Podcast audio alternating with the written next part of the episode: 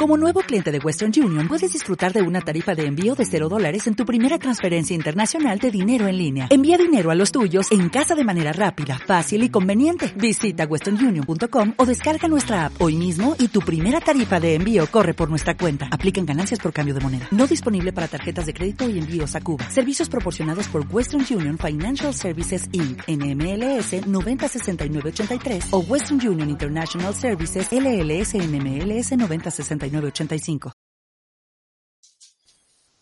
Hola, ¿qué tal? Buenas tardes. Bienvenidos a otra sesión de Comunidad Code, una vez más. Ya la última del año, del, 2019, que empezamos en enero, pues hemos llegado al final y viento en popa. Y como siempre está mi compañero Raúl desde Londres. Hola, Raúl.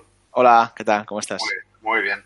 Pues ahí con ganas de esta sesión que ha levantado bastante expectativa por Twitter y con muchas ganas de ver qué aprendemos. Pues sí, la verdad es que me hace bastante ilusión porque sé muy poco de esto, aunque sea embarazoso decirlo, pero sé muy poco de este tema y creo que podemos aprender un montón. Genial. Ah, tenemos, bueno, ¿a quién tenemos? Eh, sí, el ponente de hoy es Juanjo Montiel. Hola, Juanjo. Muy buenas, chicos. Hola. Y nos va a presentar su charla dando sentido a la World Wide Web, desarrollando para todas las personas, que es una charla sobre accesibilidad. Pues eso, eh, la, bueno, la mecánica de siempre, ahora después de la charla, bueno, podéis ir haciendo preguntas por el canal de YouTube, que estaremos atentos, o por Twitter si queréis, pero mejor por el chat de YouTube. Y luego se las planteamos a Juanjo y comentamos con él un poco la jugada. Eh, no sé si hay algo más o ya empezamos. Yo creo que ya está todo. Vale.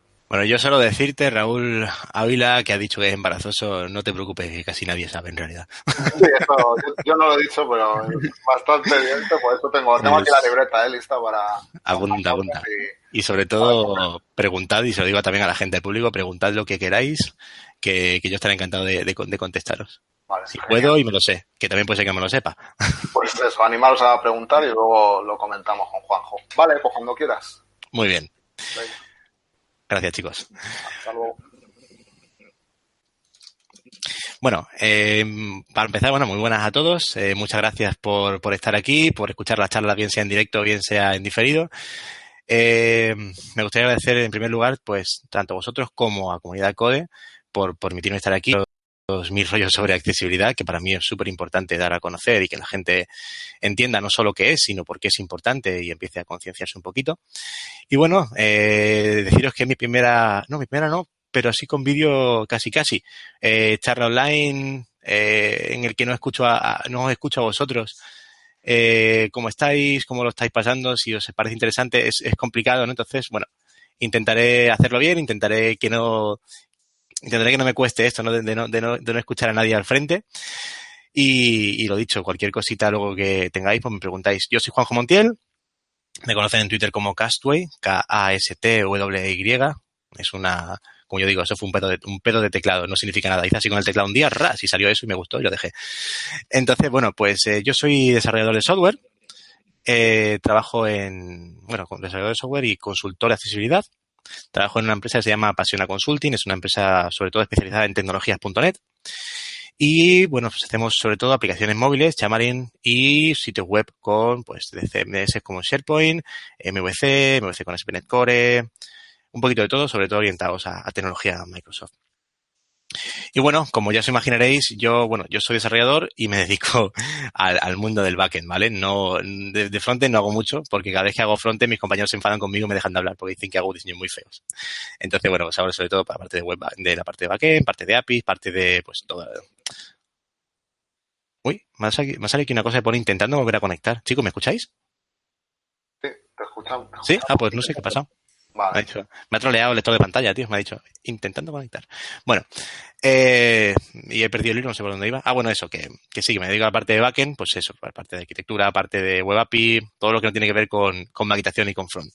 Que aunque voy a hablar de ello, yo, como se dice, yo no lo practico, ¿vale? La parte de front. Eh, y bueno, os voy a hablar aquí de, accesibilidad, ¿vale? Accesibilidad web. Eh, voy a compartir la pantalla, perdonad, ¿vale? Uh, ¿Lo veis? Sí se, ¿Sí? se, ve, pero como estás compartiendo Hangout, un efecto ahí psicodélico. Ah, uh, cuando vale. slide o lo que sea, ya. Ah, perdón, me cambio de pantalla. Vale. Bueno, pues como, como decía, voy a hablar de accesibilidad. No solo de accesibilidad en cuanto a, leyes o por qué es importante y demás, sino también me interesa muchísimo que entendáis el por qué, por qué es importante, a quién beneficia y, sobre todo que os deis cuenta de que no es solo para una persona con discapacidad. Siempre que hablamos de accesibilidad pensamos en una persona ciega, una persona sorda, una persona con movilidad reducida, pero no, hay que pensar, hay que pensar un poco más allá y, ver que a todos, no solo a personas con discapacidad, nos beneficia todo este tema. Eh, estáis viendo en pantalla, a ver, lo pongo en completa. Estaba en completa ya, ¿verdad? Sí, ahora sí. Em, estoy en una web, si podéis entrar, por favor, todos, porque luego enseñaré una cosita. Esto es un visor de diapositivas, ¿vale? Podría haber puesto un PowerPoint, pero el PowerPoint, aparte que no me gusta porque no es muy accesible en ciertos momentos, eh, yo tengo un problema cuando voy a charlas. Mi problema es que cuando el ponente proyecta en su pantalla, yo me quedo a dos velas. ¿Vale? Yo hay veces que voy a una charla y por el ponente, pues claro, tampoco sabe ni, ni, ni entiende que hay un ciego que no está viendo su pantalla, y entonces el señor o la señora empieza. Eh, bueno, pues entramos aquí, a esta ventana, pulsamos este botón, ¿Veis? Este menú que se despliega aquí, pulsamos en esta opción y cuando se abre la ventana, pulsamos aquí, escribimos esto aquí, ¿veis lo que estoy poniendo aquí, este código tan bonito? Pulsamos aceptar y ya funciona todo. Entonces yo me quedo así con cara de loco diciendo, ¿what? y, no, y no me entero de nada. Yo muchas charlas hago muy frustrado por esto, ¿no? Entonces, bueno, yo he hecho un, un, visor de diapositivas basado en HTML, que debo agradecer a mi amigo Ramón porque me dio la idea hace mucho tiempo y la he, la he tuneado. Y esto me permite a mí eh, proyectarla. Yo aquí estoy viendo lo que aparece y además permite a una persona que está en su casa, como si algún ciego está viendo esta, charla, puede entrar a esta web, https slides 4all slides for all azure con z websites.net y aquí puede ver exactamente la misma diapositiva que yo estoy proyectando. ¿Vale? Entonces, bueno, pues puede pasar aquí y se pasa a todos. ¿Qué es esto de la accesibilidad? Bueno, pues esto de la accesibilidad eh, para mí es, un concepto muy simple en realidad, que es como decir, la accesibilidad es hacer el trabajo bien hecho, hacer un sitio bien hecho. Vosotros cuando desarrolláis un sitio web, ¿qué es lo que buscáis en realidad? pues que el sitio sea visitado por el mayor número posible de personas. Y esto no se cumple si vuestra web no es accesible, ¿vale? Eh, cuando programamos solemos pensar que, programamos para gente como, nos, como, nosotros mismos, ¿no? Pero eso no es cierto. No, no todo el mundo es como, es como yo, no es como vosotros. No solo porque tenga o no tenga discapacidad, sino también por el entorno de uso. Nosotros programamos aquí en nuestro despacho, en nuestro escritorio, aquí tranquilito, sin estrés, con musiquita, una luz ambiental perfecta. Pero la gente que usa vuestro sitio puede estar en un montón de, sitios diversos, con una forma diferente de utilizar las cosas, con o sin discapacidad, con dispositivos antiguos, dispositivos más nuevos, sistemas operativos más antiguos, en la calle, con el móvil, en el coche, un montón de cosas que afectan a la hora de navegar por la web y que muchas veces no somos conscientes de eso. Esto entra mucho dentro del terreno de la usabilidad, pero es que la usabilidad y la accesibilidad van muchísimo de la mano. Yo siempre digo esto, ser desarrollador para mí ha sido la decisión más importante, una de las más importantes que he tomado en mi vida y una de las más satisfactorias, ¿no? ¿Por qué? Porque eh, yo siempre digo que si el ordenador puede hacer algo por mí y yo sé cómo enseñarle a hacerlo, es maravilloso. Y además, si puedo hacerlo de forma accesible, ¿no? Yo desarrollo bastante software para personas con discapacidad, sobre todo para personas ciegas porque bueno, al final al ser ciego tú conoces cuáles son las problemáticas y cuáles son las carencias y, qué puedes hacer para, para ayudar, ¿no? Entonces, bueno, pues he desarrollado pues, desde un juego de rol, en el que por cierto conocí a mi mujer, hasta aplicaciones para cuando Spotify no era accesible, una aplicación que tengo para, para etiquetar la ropa. Yo tengo, en la ropa tengo puesto unos chips NFC y esto es como, no sé si habéis visto Big Bang Theory, el Sheldon Cooper, cuando, cuando tenía unas, unos códigos de barra los calcetines. Yo hago un poco lo mismo con la ropa, ¿no? Tengo toda la ropa etiquetada con unos chips, entonces tengo el lector de NFC y paso la ropa, me dice lo que es y además tengo conjunto guardados en base de datos y cuando paso la ropa me dice si pega o no pega. Claro, yo soy ciego de nacimiento. Yo el color no sé ni lo que significa. O sea, sí, pero no, no, no tengo la capacidad de entender qué pega con qué. Me han intentado explicar, lo he intentado memorizar, pero soy tan malo que se me olvida. Así que, bueno, esta aplicación me ayuda mucho, por ejemplo, ¿no? Y luego, pues, eh, no, no os lo he dicho, yo lo que utilizo para navegar por, por, por el ordenador, para manejarme, es un lector de pantallas, ¿vale?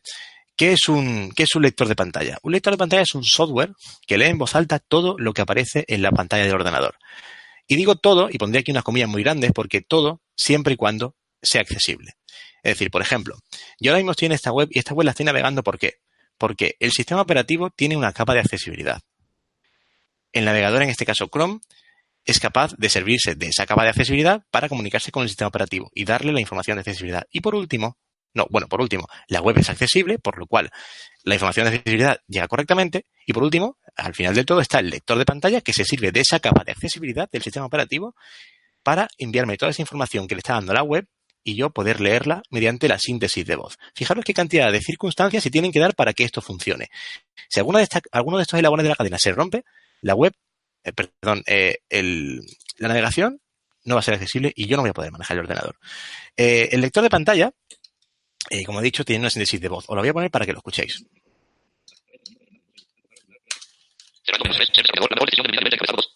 ¿Vale? Esta voz tan chunga y tan rápida es el lector de pantalla. Digo que es el enanito que tengo en la cabeza todo el día diciéndome cosas. Y lo tengo puesto muy rápido. Tres. Ser... Nivel de encabezado 2, 3. Ser desarrollador, la mejor decisión de mi vida. Fijaros que, que, que, lo entiendo, en serio, o sea, no es coña. Está muy rápido, pero al final llevo, pues, como diría, más de 20 años escuchando lector de pantalla, ¿no? Entonces al final te acostumbras a escucharlo, fijaros. ¿Vale? Entonces yo puedo ponerlo más despacio. ¿Vale? Puedo ponerlo más despacio. Nivel de encabezado 2.3. Ser desarrollador, la mejor decisión de mi vida. En blanco. Si el ordenador puede hacer algo por mí, solo tengo que aprender a enseñarle. ¿Veis? Ahora sí se entiende, ¿no? Y yo no solo puedo, puedo leer web, sino puedo leer pues un menú de Windows. Cuadro de búsqueda. Todas las aplicaciones verificado. Google Chrome. Blog de notas. Símbolo del sistema. Dando sentido al... Una web, un entorno de desarrollo, por ejemplo, yo trabajo mucho con Visual Studio y Visual Studio es accesible, es muy accesible. La verdad es que Microsoft aquí se está, se está portando muy bien. Desde que Satya Nadella entró, una de sus eh, máximas es que sus productos tienen que ser accesibles y la verdad es que están empezando a cumplirlo. Entonces, bueno, eh, el lector de pantalla me permite navegar por todos lados siempre y cuando lo que estoy navegando sea accesible. Eh, yo, por ejemplo, ahora, fijaros lo importante que es para mí la accesibilidad. Yo ahora puedo decir, hey, eh, ¿Cuántos de vosotros eh, habéis trabajado alguna vez con proyectos accesibles? Entonces, en una sala, si estoy dando una ponencia aquí, la gente levantaría la mano y esto no funcionaría, ¿no? Porque evidentemente yo no las veo. Entonces, yo lo que he hecho ha sido una pequeña aplicación basándome en WebSocket y en, y en SignalR. Perdón. Voy a quitar el lector de pantalla de aquí. Ahora, que si no, cerraré la cabeza. ¿Vale? Y entro aquí en participar. Entonces, yo aquí puedo hacer una pregunta y todos los que estéis conectados vais a poder ver la pregunta en vuestras pantallas y contestar. Esto con Hangout creo que también se puede hacer. Entonces, hacer una charla online sería más fácil, pero eh, siendo en, un, en, una sala, por ejemplo, yo la única forma de interactuar con el público sería a través de una aplicación accesible. En este caso, pues haciendo esto consigo que, la gente pueda contestarme esta pregunta y tomar un poco el pulso a la, gente y saber, pues eso, ¿no? Pues aquí ya dice que han contestado 3 de 5 usuarios, aquí estoy viendo yo, por ejemplo, ¿no? HMM, paso palabra, tres usuarios. Bueno, sí, por supuesto, soy en máquina de accesibilidad, un usuario. Este luego tiene que decirme por YouTube, tiene que decirme quién es, porque, porque a lo mejor lo contrato. Sí, por supuesto, soy una máquina, la conozco y en ocasiones la aplico, un usuario. Paso palabra, tres usuarios, Lo veo aquí. Entonces, si esto no fuera accesible, o sí, perdón, ¿en qué diapositiva estoy? Que me he perdido. Vale, perdón, me, me cambio a dos, tres. ¿Vale? Eh, si eso no fuera accesible, yo no podría navegar por aquí ni podría saber lo que el público está, está diciendo. Y con esto aplicado un montón de cosas de la vida, ¿no? Eh, yo, mi móvil, yo siempre digo que es mi navaja suiza, porque con el móvil hago de todo. Miro cuando llega el autobús, miro cuál es el color de una ropa, miro cuál es el, el, valor de un billete, puedo analizar una escena con una aplicación de Microsoft, se llama ahí, puedo etiquetar cosas y leerlas, por ejemplo, productos para saber cuándo caducan, puedo leer el código de barra de un medicamento, puedo leer un texto escaneado, puedo hacer un montón de cosas con el móvil. Si la aplicación para esto no existiera, o si la aplicación no fuera accesible, una persona ciega tendría un montón menos de oportunidades que una persona que ve. La tecnología nos ha abierto un montón de puertas y gracias a ella nos facilita mogollón la vida. No os podéis imaginar. Yo a veces pienso que sería vivir en el siglo XIX y, y me, me, moriría porque es que no podría hacer muchísimas de las cosas que hago hoy en día, ¿no? Para empezar, trabajar de lo que trabajo. Bueno, que tampoco existiese trabajo, puesto, o sea, pero, pero claro, no, podría hacerlo, ¿no? Cuando, cuando hablamos de accesibilidad, no solo tenemos que hablar de, de, discapacidad, que también, porque somos uno de los grandes beneficiados, ¿no? Pero podemos tener discapacidad permanente o temporal o encontrarnos con otras condiciones que a lo mejor no son permanentes, pero que también nos pueden provocar bastantes problemas. Por ejemplo, imaginaros, aquí en la tabla, que este es el libro de eh, accesibilidad, ahora os enseñaré, de Olga Carreras y Olga, o sea, no recuerdo, ahora tengo, bueno, bueno, la siguiente día pues lo enseño. Y en este libro que han publicado sale esta tablita, ¿no? Que, que me parece muy interesante porque dice, fijaros, Permanente, ceguera, vale, pero ¿qué más puede pasar? Pues temporal, pupila dilatada por un fondo de ojo, cataratas, situacional, por ejemplo, no mirar a la pantalla, como al conducir un coche. Solución, facilitar interacción por voz. Fijaros que no solo la ceguera o, digamos, las cosas que afectan si eres ciego, solo afectan a los ciegos. Pueden pasar muchas más cosas que hacen que el perfil sea muy parecido. O, por ejemplo, ceguera al color, pues daltonismo, ¿no? Pero también puede pasar que tengas deslumbramiento por luces fuertes, que tu pantalla esté oscurecida por poca batería o le da el sol, una solución común, pues que el contraste del fondo y del texto sea suficiente. O, por ejemplo, pérdida de audición. Pues evidentemente la discapacidad es la sordera, pero temporal, pues puedes tener una otitis o no entender bien el idioma. O en mi caso, por ejemplo, que hablo súper rápido y nadie me entiende. ¿Vale? Situacional, pues por ejemplo, en un entorno ruidoso no vas a escuchar bien o en un entorno silencioso donde no puedes escuchar cosas muy fuertes. La solución, pues subtitulados.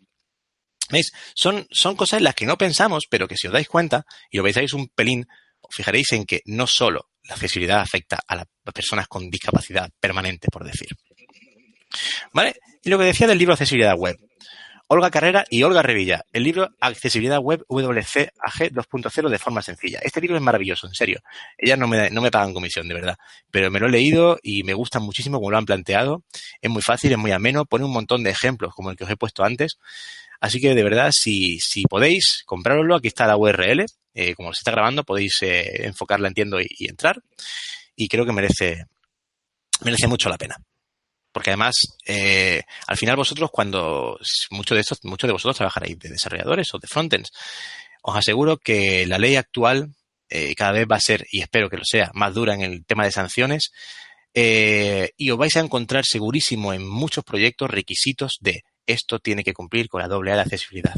Si tenéis un poco de idea y, y leéis este libro, hacéis cursos, que hay un montón de documentación, escuchéis esta charla, que algo, aprenderéis, seguro que os vendrá muy bien y no os veréis tan agobiados cuando, cuando os toque lidiar con, con una web accesible o una aplicación móvil accesible.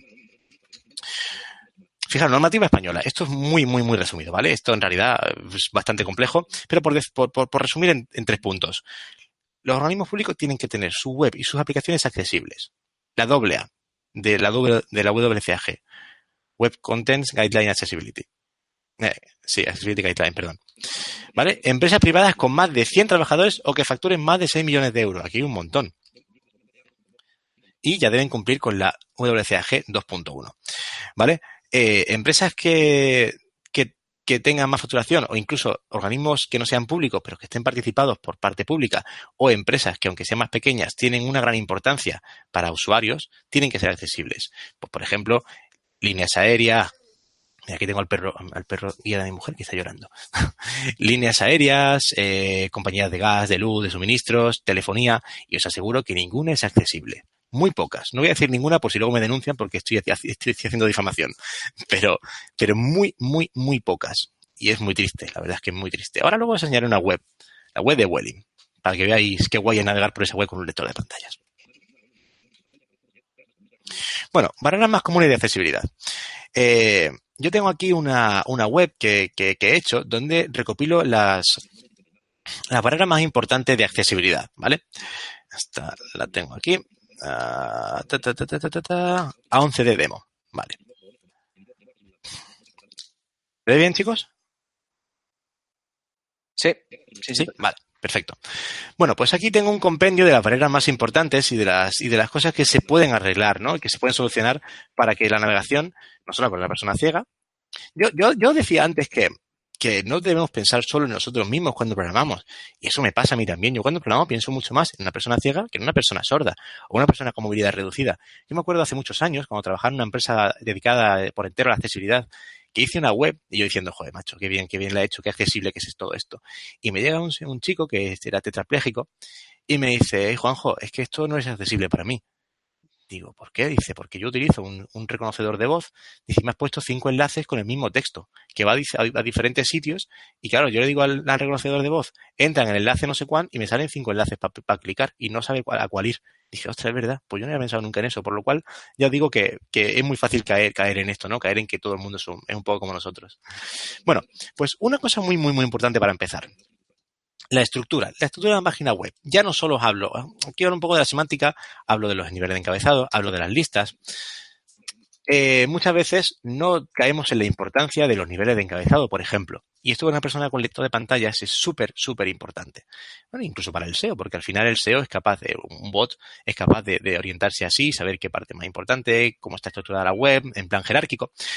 Entonces, eh, muchas veces hay muchas páginas que no tienen esta estructura de encabezados. Cuando yo navego por una página web, que esto no os lo he contado y es muy importante para que entendáis cómo lo manejamos y por qué de ciertas cosas, yo no tengo un, no, no, puedo echar un vistazo global a la web y saber, pues mira, pues esto tiene tres columnas, esto aquí de arriba es el encabezado principal, o aquí se centra y está la parte central de la página, que es la parte, digamos, más importante, o aquí abajo está el pie de página. Yo no puedo hacer eso. Yo tengo que leer, y os voy a volver a poner el lector de pantalla para que lo veáis. Uy, espera, voy a poner más despacio. Yo tengo que leer línea a línea, ¿vale? Imaginaros una página web, una página web que es muy larga. Tendría que leer la línea a línea y me volvería loco. Tiraría meses para leer la página web. Entonces, una estructura adecuada nos va a permitir saltar entre los distintos elementos, llegar a la parte importante y saltarnos todas aquellas cosas que en un momento dado no nos interesa. Fijaros en esta web. Sin estructura, demo accesibilidad. Visitado enlace, demo accesibilidad. ¿Por qué esto no está bien?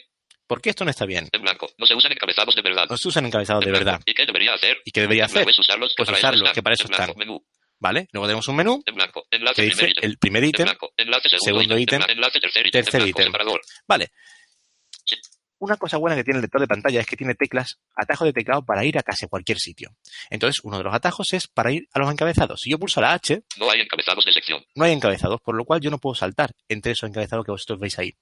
Visualmente sí que se ven. ¿Por qué? Porque he utilizado Bootstrap y he utilizado la CSS de Bootstrap. Pero en realidad no hay encabezados semánticos, no hay un H menor que H1, H2, H3, etcétera. Por lo cual yo no puedo saltar entre encabezados. Le puedo decir al lector, hey, sácame una lista de encabezados. No se han encontrado encabezados. No se han encontrado encabezados. Vale, pues nada, no hay forma.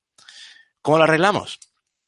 Pues si vamos a la siguiente página, que es con estructura, que visualmente Visitado Es- enlace con estructura. exactamente igual, Visi- Visitado con estructura. pero fijaros, 4. ¿qué es lo que cambia ahora aquí? Ya para empezar me ha dicho aquí cuatro encabezados. Con estructura. Demo accesibilidad. En blanco. Visitado nivel de encabezado 1. Enlace demo accesibilidad. Nivel de encabezado 1, demo Región accesibilidad. principal. Región principal. Nivel de encabezado 2. ¿Por qué esto sí está bien? ¿Por qué esto sí está bien? Vale, pues si yo saco aquí mi lista de encabezados, Lista de encabezado. me va a leer, ¿veis? Demo accesibilidad 1. Uno, ¿Por qué esto sí porque está esto bien? sí está Dos. bien. No puedo usar no solo puedo usar divs. solo divs, Menú 2. ¿veis? Y el menú. Y además el menú, si yo me voy aquí, yo puedo saltar este encabezado encabezado 2. y además sé que el menú tiene una región de navegación Lista de tres elementos. y que tiene tres ítems de menú. ¿Por qué? Porque antes hemos usado un ULLI virtual, digamos, visualmente, por, hemos utilizado los, eh, las CSS de Bootstrap, pero ahora sí que está bien hecho con un UL y con un LI. Yo puedo ir, puedo moverme entre listas, por lo cual, por lo cual podría moverme entre menús. Lista de tres elementos. ¿Veis? Con la L muevo entre listas, Saltando al principio. saltando al principio, ¿vale? Fijaros que todos son atajos de teclado. Si la web no tiene una estructura adecuada, es un coñazo, con perdón, navegarla. Por lo cual, hacedlo siempre. Una estructura de encabezados que sea coherente. Cuando digo coherente, ¿a qué me refiero? Y esto es fácil en realidad. Imaginaos que vuestra web es una especie de documento. De documento en el que tenéis puntos. 1, 2, 2.1, 2.1.1. Imaginaos que vuestra web es eso. Pues vuestro logo será un encabezado 1, por ejemplo. Luego, si tenéis una sección de noticias, puede ser un encabezado 2. Si tenéis tres noticias, será un encabezado 3. Si la noticia hay cuatro subpárrafos, será un encabezado 4.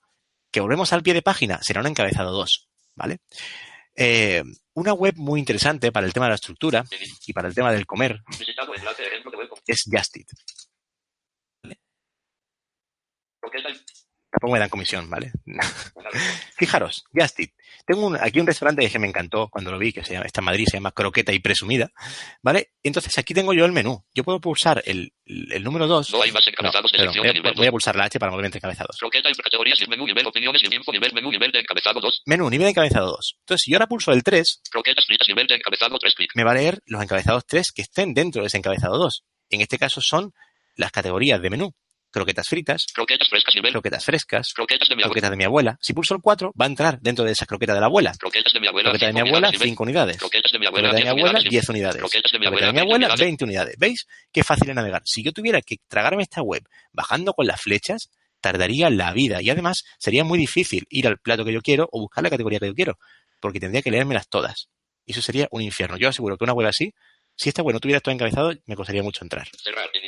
Bueno, y voy a quitar el lector de pantalla para que no moleste. Vale, ¿qué más?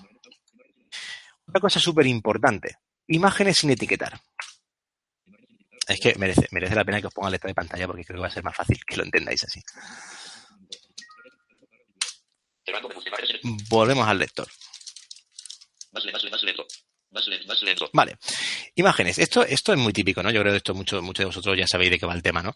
Eh, una imagen, evidentemente, el lector de pantalla no es capaz de interpretarla. Ya nos meteríamos en el terreno de la visión artificial, que hay bastante hecho, pero evidentemente ni es infalible ni es rápido. Y es muy costoso en recursos de computación, por lo cual mm, no. Hay un atributo muy conocido en HTML que es el alt. El alt es el alternative text que nos va a permitir poner un texto alternativo a nuestras imágenes. ¿Qué pasa cuando no hay texto alternativo? Pues que el lector me lee cosas como esta. barra logo visitado enlace gráfico. IMG barra logo. barra login enlace gráfico. IMG barra login. Además, en este caso son enlaces, ¿no? Son enlaces que tienen su imagen dentro sin un texto alternativo. Por lo cual el lector pues hace lo que puede. ¿Y qué es lo que puede hacer? Pues al menos dice, bueno, tengo un atributo SRC que es la ruta de la imagen. O sea, le voy a leer al chico a ver si al menos esto, pues con IMG barra login sabe lo que es. Pero a lo mejor quien lo haya redactado no ha puesto barra IMG barra login.png ha puesto un GUID porque en realidad tira de un web service, entonces ya sí que me entero de qué va el tema. ¿no? Es súper importante que las imágenes que pongáis, siempre y cuando no sean decorativas, tengan su texto alternativo. Y sobre todo es súper importante que lo hagáis en los enlaces eh, o en cualquier elemento interactivo de la página web, ¿vale? Eh, lo, que decía de las decorativas, a veces me he encontrado páginas web de, de, webmaster con muy buena intención que me han puesto decorativa hasta en la esquina. Yo llevo a leer esquina izquierda sombreada, raya horizontal, esquina derecha sombreada. Hombre, mira, no, esto no me lo pongas, ¿vale? No es necesario. Entonces, bueno, pues, imágenes decorativas, alt vacío, IMG, alt igual, comillas, comillas. Imágenes no decorativas que tramitan información, pues IMG y con su alt que tenga el texto que sea. Imágenes que sean muy largas de describir, por ejemplo, un cuadro de un museo, podríamos utilizar el atributo longDesk que recibe una URL y esa URL nos llevaría al lector de pantalla cuando pulsáramos en la imagen y ahí tendríamos la descripción que la podríais escribir vosotros mismos. IM barra register enlace. IMG barra register. IM barra Laravel. IMG barra Laravel, veis, no me lee ninguna imagen. Esto, con un buen alt, sería una página muy navegable. Inicio. Y una cosa que me da mucha rabia. Enlace código en imagen. Código en imágenes. Fijaros en esta página web. El pobre chaval que haya, que haya, hecho, haya hecho este blog, lo he puesto como ejemplo un montón de veces. Pobre tendrá un escarnio público. Pero lo siento, no uses Carbon y utiliza un editor con formateado de texto. Fijaros. Vale, yo estoy viendo mi tutorial aquí y me está diciendo aquí. Enlace mi customizer color scheme. My cust eh, customizer color scheme. F número code. De F, F, F Sharp Code. Enlace gráfico F número. Reunite of refactores E número. Perfecto. Y tengo aquí todo el código en una imagen preciosa que yo no puedo leer, por lo cual me quedo con dos palmos de nariz y digo, pongo de la página web, porque aquí no puedo leer nada. Por favor, si hacéis tutoriales, nunca utilicéis código en imágenes. Ya sé que es muy fácil coger un software de estos y formatear un, una caja de texto y que, que todo quede súper guay, súper bien intentado, con sus colorines, pero no quedéis en eso porque además encima un, un, bot no va a ser capaz de indexar eso. ¿Vale? Inicio, demo accesible, formulario accesible. ¿Qué más? Otra cosa muy importante. Formularios. Los formularios son una parte central de nuestras páginas. Si un formulario no es accesible, posiblemente nos encontremos con grandes barreras de accesibilidad. Formulario no accesible, demo accesibilidad. Vale, ¿qué es importante en un formulario? Pues para empezar, que los que cualquier input de la página tenga su label. Si un input no tiene label, si vosotros, por ejemplo, ponéis un span y luego ponéis el input, ¿vale? Si vosotros, yo qué sé, ponéis aquí... ¿Qué hacéis aquí? Menor que span... Nombre. Menor que barra span. Menor que input. Ta, ta, ta, ta, ta. Posiblemente el lector de pantalla sea un poco listo y sea capaz de inferir que el span que hay al lado del, del cuadro sea un label, pero posiblemente no. Y entonces yo solo voy a leer ahí cuadro de edición y no voy a saber qué es, por lo cual siempre ponéis vuestros label menor que label, for es igual al id del cuadro, texto, y aquí el input, input id igual a id del cuadro, igual text, y ya tenemos aquí nuestro input accesible. Por favor, no uséis placeholder. El placeholder cuando escribís se borra. Ya no solo para un ciego, sino para alguien que está escribiendo y ya no sabe, hostia, aquí que venía el mail, que venía aquí. A veces es complicado. Usad el label. Ni spam, ni div, ni nada. Label. ¿Vale? Y luego, una cosa importante de los formularios es los botones de opción en grupo o los checkboxes. Por ejemplo, yo estoy aquí en un, en un, en un grupo de radios y yo leo aquí entre 10 y 20. Entre 20 y 30. ¿Entre 20 y 30 qué? ¿Entre 10 y 20 qué? Kilos, personas, huevos, no sé, no sé qué es. Entonces, siempre utilizad o un field set con su legend, te gusta porque queda mal con estilo, podemos utilizar un superset de HTML que no puedo explicar aquí porque nos moriríamos de, de, de, hablar de ARIA, pero ARIA es un conjunto de etiquetas que enriquecen la accesibilidad de un sitio web dando un montón de semántica adicional para los lectores de pantalla y para, para ayudas técnicas. Entonces podemos decirle que, por ejemplo, un encabezado que subtitula a un grupo de radios es un role group, un role radio group, y que la etiqueta de ese radio sea X, con área labeled by, por ejemplo, y el lector de pantalla, cuando navegáramos por estos radios, nos lo leería bien.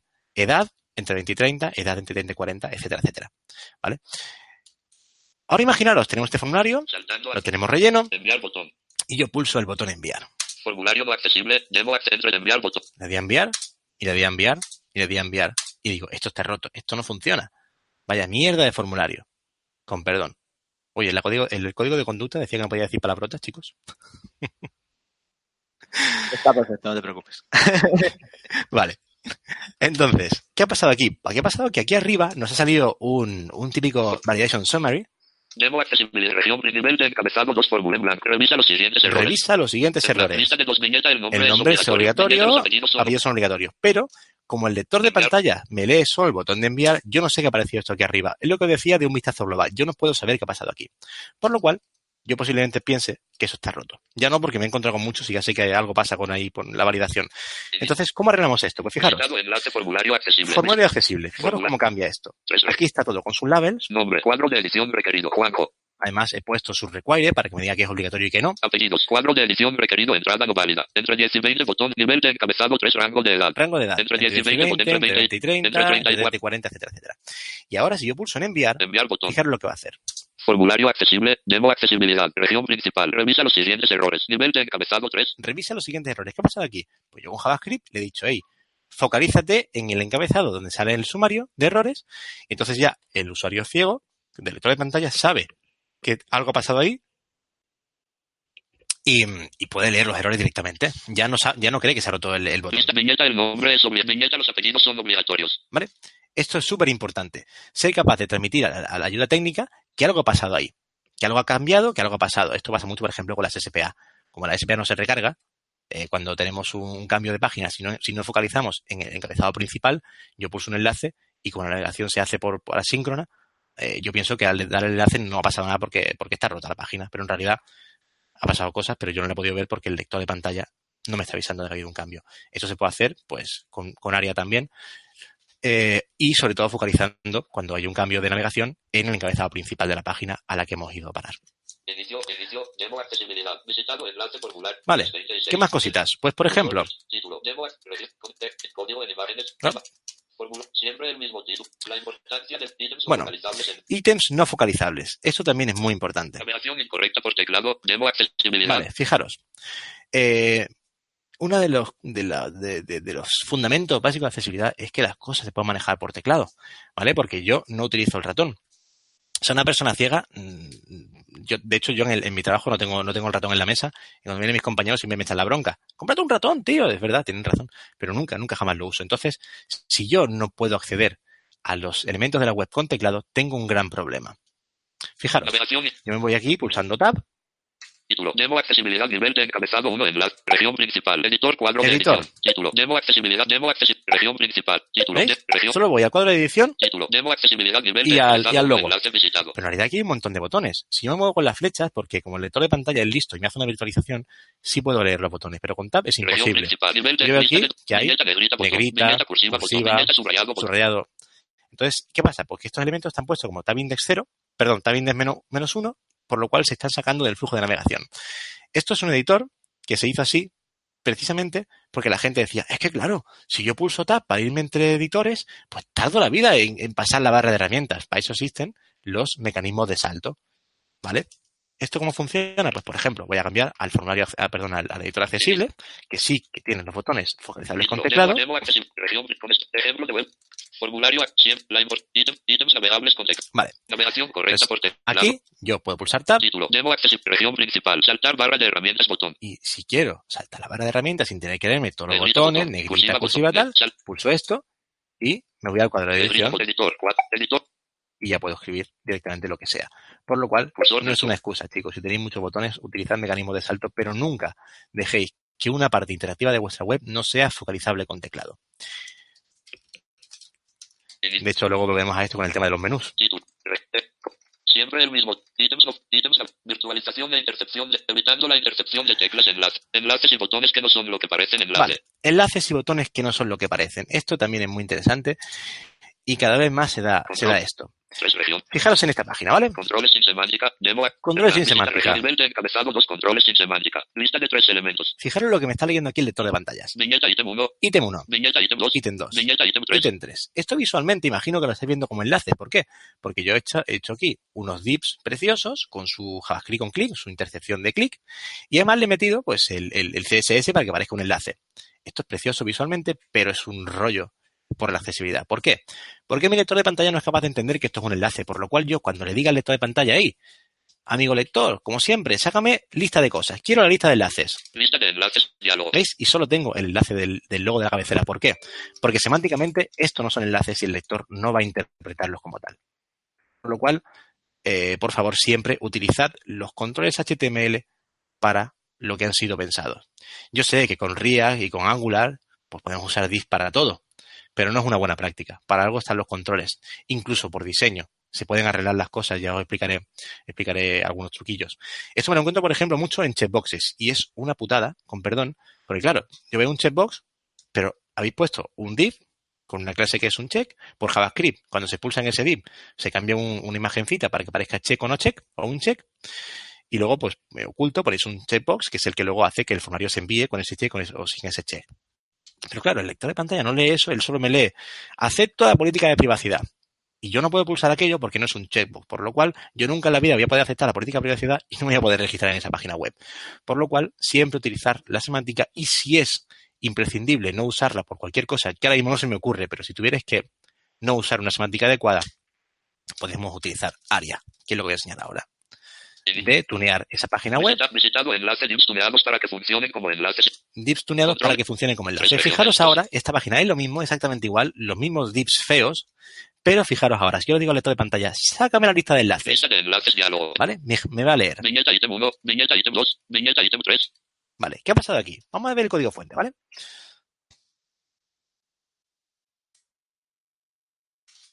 HTTP 12 Script SN barra script. New 24.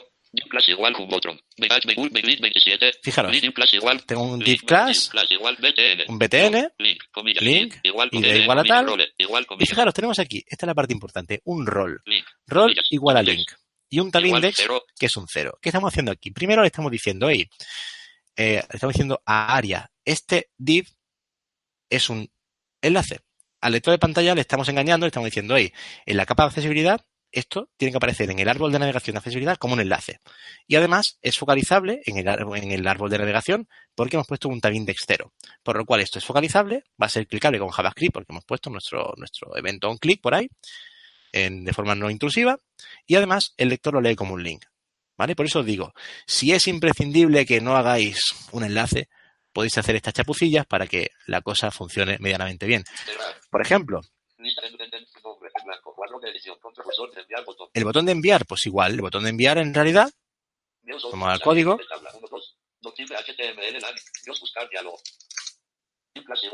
BTN ¿Ves? primary BTN primary igual a BTN. rol igual a botón, por lo cual el lector lo lee como un botón. Y si yo le digo, sácame la lista de botones,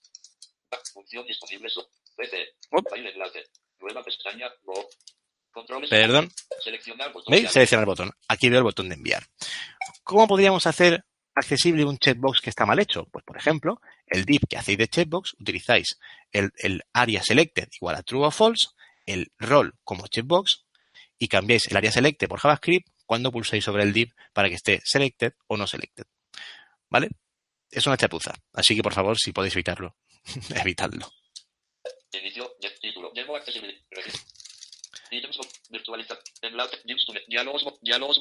Vale, otra cosa que me fastidia mogollón, los diálogos modales.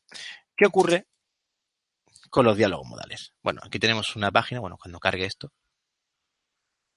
Hola.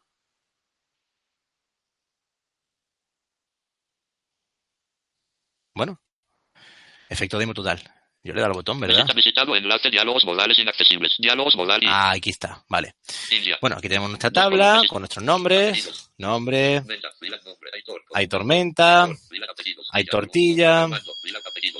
Uh. columna 2. Perdón, esto lo tiene el directo. Un segundín, por favor. Vale.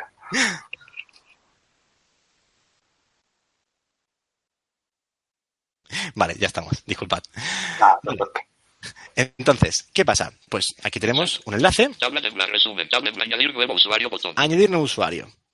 Diálogos modales inaccesibles, añadir nuevo usuario, botón. Vale, yo sigo estando para empezar en el botón de añadir nuevo usuario. Además, yo sigo viendo aquí la tabla. Resumen, tabla con los usuarios existentes. Chicos, ¿se entiende el lector de pantalla a esta velocidad o lo pongo más despacio? Yo creo que sí. Yo, los- yo no sé cómo me estoy acostumbrando ya. Pero, Sí, yo, yo lo entiendo ahora mismo. ¿Sí? ¿eh? Va, va rápido, pero se entiende, sí. Vale, perfecto. ¿Qué ha pasado aquí? Seguimos. Yo sigo viendo toda la página web. Vosotros la veis en gris, imagino. Quiero creer que sí, si no lo he hecho mal. ¿Vale? Y eh, tengo yo aquí, sin embargo, la tabla visible para el lector de pantalla. Yo lo leo todo. Entonces yo, ¿qué pienso? Pues lo mismo que pensé con el formulario. Esto no funciona. Pero no, esto no es accesible. ¿Qué ha pasado aquí? Pues, como yo decía, el lector de pantalla no lee la parte visual de la página web. El lector de pantalla lee el DOM. Y en el DOM está todo. ¿Por qué? Porque en realidad hemos hecho un truquito con CSS, hemos puesto esto en gris, hemos puesto el modal encima, pero para el DOM, para el DOM del, navegador, lo que hemos hecho ha sido poner abajo el modal y el lector de pantalla no sabe ni qué es un modal ni que lo de arriba debería estar oculto. Por lo cual yo, como ya me, me he pegado con esto muchas veces, sé que después de la tabla Nombre. Cuadro, no, nivel en blanco. Nivel de encabezado, un añadir nuevo usuario. va a estar mi modal con añadir un usuario. Pero yo lo estoy viendo abajo del todo. ¿Por qué? Porque por JavaScript, por jQuery, por lo que sea, hemos hecho, hemos seleccionado el body y hemos puesto un append. Y eso queda al final. Luego por CSS lo hemos tuneado y queda perfecto visualmente.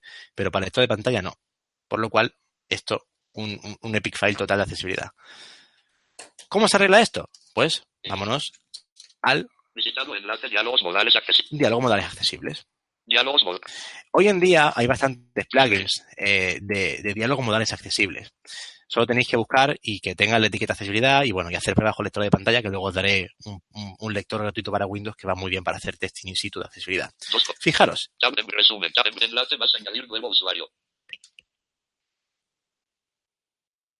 si yo pulso añadir un usuario, Diálogos modales accesibles. Demo accesibilidad. Añadir nuevo usuario diálogo. Nombre cuadro de edición. Añadir nuevo usuario diálogo, nombre, cuadro de edición. Esto ya es otra cosa, ¿no? ¿Qué hemos hecho aquí? Para empezar, hemos puesto el foco en el cuadro de edición primero, para que el lector de pantalla sepa que aquí ha pasado algo y se ha abierto algo.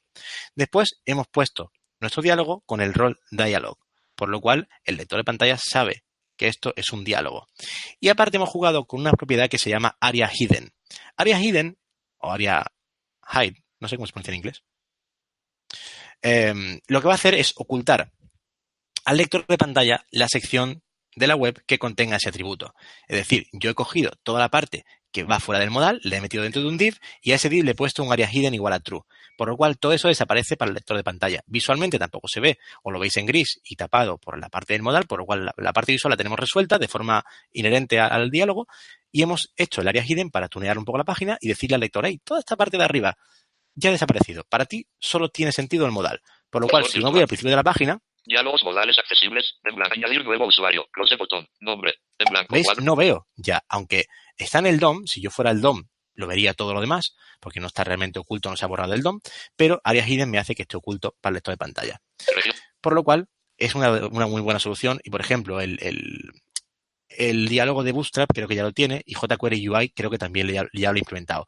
Te- revisadlo si vais a usarlo porque a lo mejor no, yo estoy tomando el pelo, pero yo diría que los dos ya lo implementan, por ejemplo. Y si no, podéis hacerlo vosotros, que realmente por JavaScript esto es muy fácil de hacer. Vale, menús. menús no desplegables con teclado. Menús no desplegables con teclado. Ya os dije antes que volveríamos al teclado. Fijaros, en esta página, ¿vale? Bueno, cuando se abra, que esto ah, le está costando la vida ahora. Bueno, os voy, os voy explicando un poquito, ¿vale? Hay muchos menús, el típico menú que con JavaScript tenemos un, un, un mouse over Accesible en acordeón. y en nuestro mouse over pues mostramos el subnivel sobre el que no hemos puesto encima, ¿no? Esto es JavaScript, es un menú de acordeón y, perdón, en, en- visualmente es un menú de acordeón y queda, y queda precioso, ¿no? Porque tú vas moviendo el ratón, shup, shup, se van despegando las cosas. Pero ¿qué pasa para los que no usamos ratón? Yo, como os he dicho antes, eh, un ciego no puede usar nunca el ratón. Ya, o sea, si nosotros intentamos, intentamos usar el ratón, posiblemente la vamos a liar gorda. ¿Vale? Yo siempre que hablo de esto, me gusta poner un vídeo. Voy a pararlo porque no se escucha. Abrir archivo. Vista. Dispositivo de. Altavoz barra. Vale. Cerrando menús. Tinto. Eh, la película de- del miércoles de Petinto. Se está viendo, ¿verdad, chicos? Sí, se ve. Vale. Bueno, aquí tenemos la prota. Prota es ciega. Y a la mujer, pues, le mola tirar, le mola tirar al arco, oye. Y se ha inventado aquí un, mecanismo, ¿no? Con su campanita atada al pie. Y ya le va dando, se concentra, estira su, su cuerda. Tira y acierta. Perfecto. Segundo intento. Tira y acierta. Pero ahora, ¿qué ocurre? Pues ocurre esto. ¿Vale? Entonces, por mucho que, que ella lo intente, pues le sale mal. Y esto pasa un poco con nosotros y con el ratón. Usar el ratón no es una opción, porque la podemos liar muy parda. Entonces, no se puede. Y cuando un menú no desplegable con teclado tampoco podemos usar el ratón, estamos muy, muy, muy fastidiados. Fijaros en este menú. En blanco. El menú. En blanco. Lista de dos elementos. Viñeta Anerice. Viñeta Artur C. Clarke. Andrise, Arthur C. Clarke. ¿Y qué? ¿Y yo qué hago con esto? Pues nada. Podría hacer un truco, porque mi lector de pantalla tiene muchos truquillos, y le digo, mueve el ratón aquí, donde pone. Arthur C. Clarke, y entonces a lo mejor con un poco de suerte, como estoy en pantalla, en pantalla completa, Lista de 10 elementos. me lo ha sacado. ¿oh? Perfecto. Pero a veces esto no funciona. Viñeta Círculo.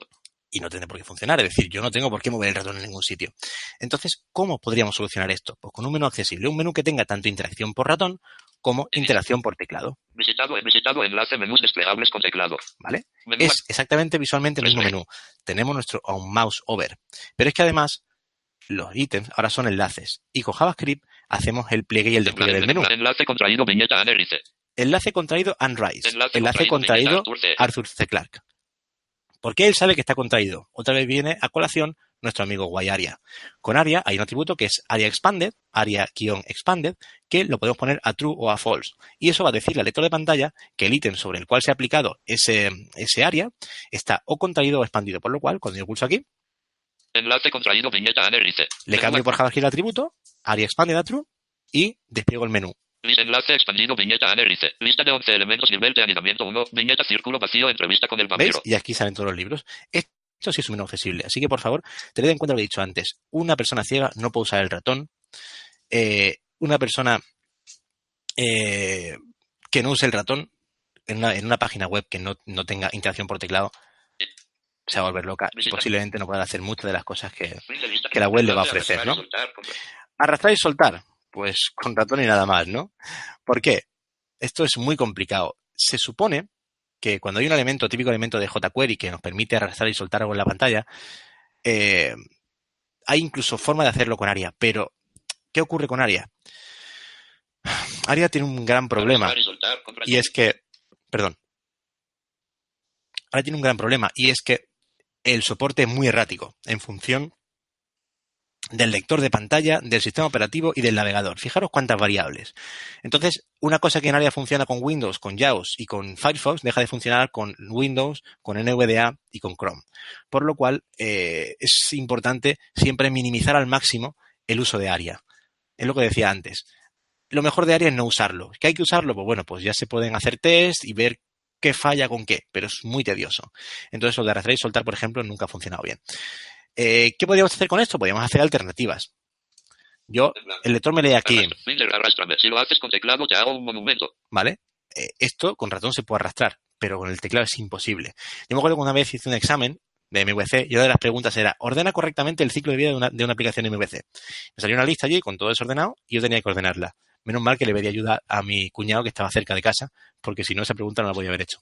Entonces, ¿qué podemos hacer? Pues imaginaros un, escenario. Pues si vosotros mola esto de arrastrar y soltar, podéis hacerlo. Imaginaos, por ejemplo, una, tabla que queréis reordenar. Pues podéis aplicar el arrastrar y soltar con jQuery o con el plugin que os dé la gana y poner unos enlaces de subir y bajar. Y si no os mola que sean visibles, podemos utilizar una ocultación por CSS. Que además hay dos formas de hacerla. Podemos utilizar un, un top menos 1000, led menos 1000, por ejemplo, que manda el enlace a tomar por saco fuera de pantalla, pero como en el DOM sí que está, el lector lo va a leer. O podemos utilizar un clip rect y poner que eso ocupe un píxel por un píxel. Eh, bueno, en móvil es mejor poner 2 por 2 porque creo que si pones uno por uno, no sé, no, no, el, el lector tampoco lo lee. La cuestión es ocultarlo visualmente. Entonces podéis ocultar esos enlaces para, el lector, eh, para, visualmente y el lector de pantalla sí que lo leería y podría interactuar con esa tabla, reordenarla de forma accesible sin restarle diseño a la página web. Vosotros no lo veríais, yo sí. Vosotros podéis usar el enlace y soltar y yo puedo utilizar mis enlaces para subir y bajar la tabla. Visitado enlace responsive. Visitado enlace si hace ruido se jodió. Si hace ruido, se jodió el oído. Esto, afortunadamente, ya ahora pasa muy poquito porque creo que Chrome, desde luego, ha desactivado los autoplay de los vídeos y ya es complicado, pero hay muchas páginas web, como por ejemplo la de Muy Interesante, que cuando yo entraba allí me empezaba a reproducir anuncios a todo volumen y entonces eso es complicado. Hay botones. Ver más tarde botón. Ver compartir. ¿Vale? mostrar, Imaginaros, yo hablo de esta página web que tiene un montón de información súper interesante que yo quiero leer, Si haces pero de repente se empieza a escuchar esto. Ah, no se escucha porque está el audio, claro, está, está redirigido. Bueno, no, me- no he caído en esto. Vale, hay un vídeo a todo volumen que no me deja escuchar el lector de pantalla, ¿vale? Es imposible, ya os digo, por muy, muy fuerte que lo ponga, no lo voy a poder escuchar. Por lo cual, yo cuando entro en una página de esta que hay un vídeo en autoplay que no me deja escuchar el lector de pantalla, automáticamente salgo y no vuelvo a esa página web nunca más. Por lo cual, por favor, evitad el autoplay la medida de lo posible porque es un rollo. Vale, esto, otra cosa que me encanta. Enlace sorpresa como los Kinder. Bueno, no sé por qué esta página está tardando tanto en cargar ahora, todos los ítems de la página. No sé por qué. Como yo decía antes, el lector de pantalla nos muestra listas de todo, de botones, de, de cuadros de edición, de, de- todo, de enlaces, de gráficos. Entonces, pues, yo puedo decir en esta página, por ejemplo, muéstrame la lista de enlaces, porque oye, yo qué sé, no quiero leerla toda. Lista de enlaces. Entonces, ¿yo qué veo aquí? Haz clic aquí. Haz clic aquí. Y yo digo, jolín, haz clic aquí. Esto suena súper interesante. ¿Qué pasará si yo hago clic aquí? Claro, yo no estoy leyendo esto. Esta página es peligrosa. Si quieres que tu ordenador explote, visitado enlace, haz clic aquí. ¿Por qué? Porque yo estoy simplemente sacando la lista de enlaces y el enlace solo le dice haz clic aquí. Pues yo solo leo clic aquí y me mola, pues hago clic aquí.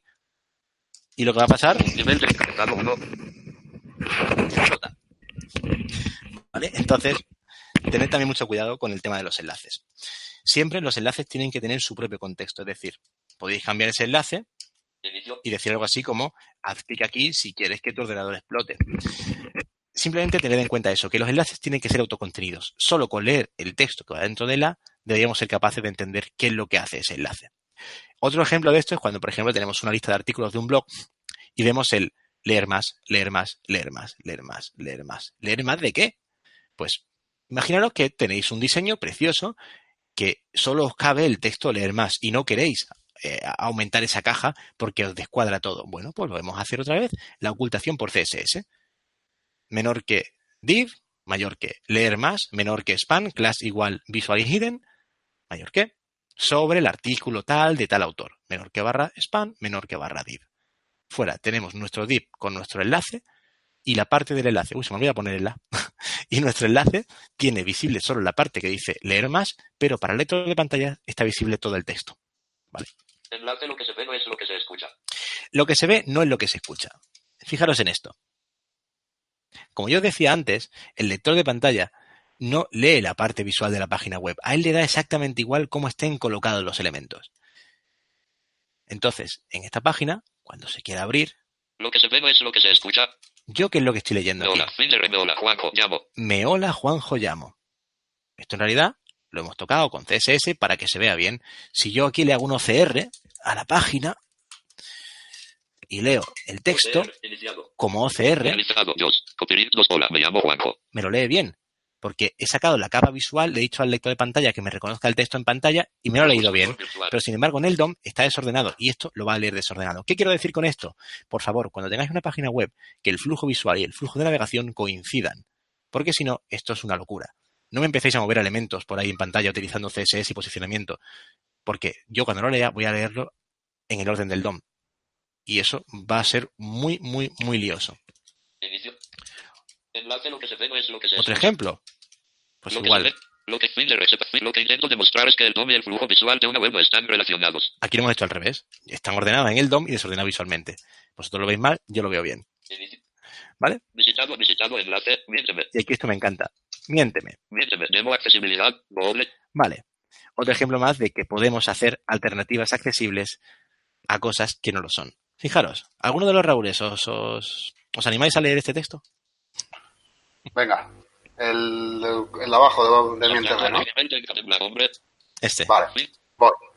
A todos nos cae mal Juanjo, es un petardo, no tiene ni idea de accesibilidad y además su perro es muy feo. ¿Vale? Ahora voy a leer yo lo que me dice el lector de pantalla. Hombre, Juanjo, es un placer tenerte entre nosotros. Eres un crack. ¿Vale? ¿Qué ha pasado aquí? Pues si vemos el código fuente de esto, Pues. Fijaros, tenemos aquí un P. ¿Lo veis? ¿Se ve el, el P en pantalla? Sí, se ve.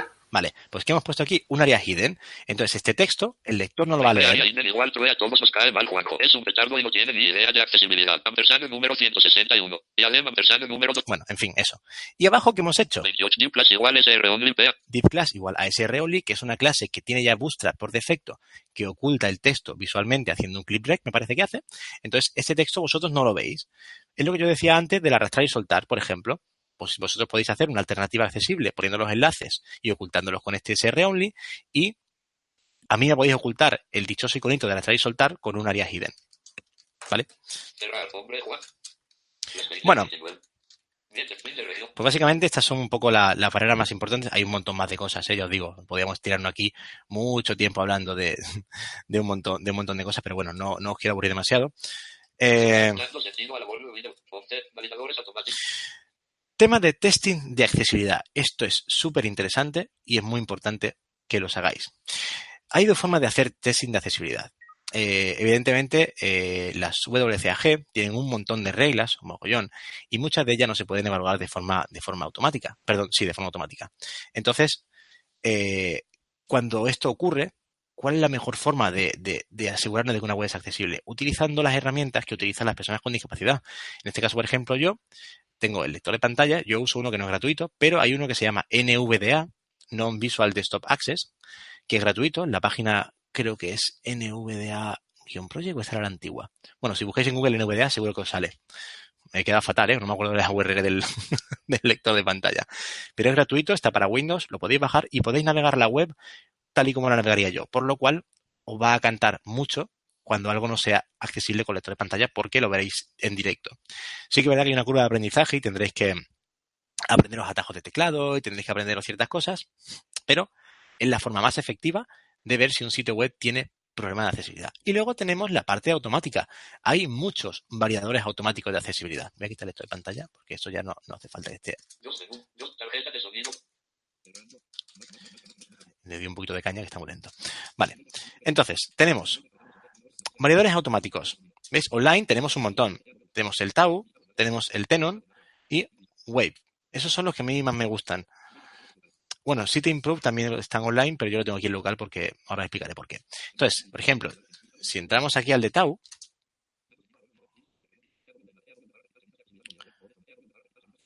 vale, pues podemos poner una web aquí, www.welling.com. Lo siento, señores de Welling, no es que me caigáis mal, pero es que vuestra web es un desastre. Analizar.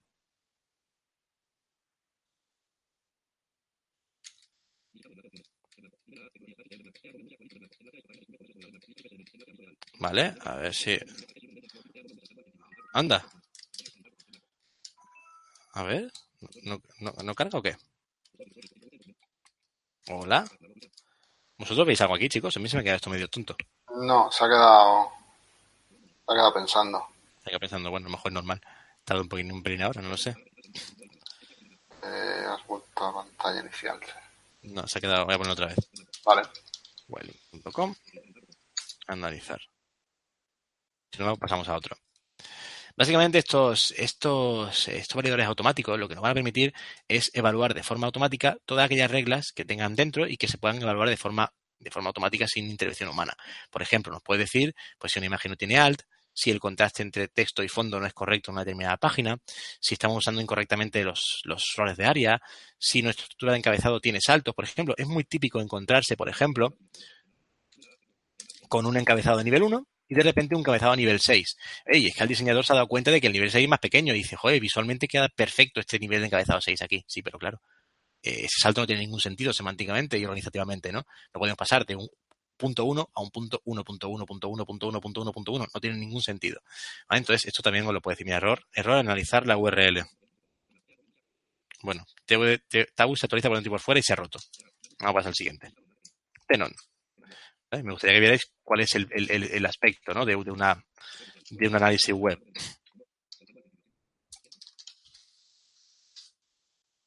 De Boring han, han, han capado el user agent de, de los variadores automáticos. bueno, no sé. Vale, processing. ¡Qué grande! Bueno, chicos, pues nada, no funcionan. Hay que analizarlo con el lector de pantalla, ¿vale? Bueno, tenemos también los locales, ¿vale? ¿Por qué a mí me gustan los locales en muchas ocasiones? Pues porque nos permiten, por ejemplo, analizar documentos que tenemos en nuestro localhost, en nuestro intranet local que estamos trabajando en desarrollo. Entonces, por ejemplo, el Site Improve, yo lo tengo aquí metido, que lo puedo, puedo ah, entrar a él desde la barra de herramientas. Entonces, voy aquí.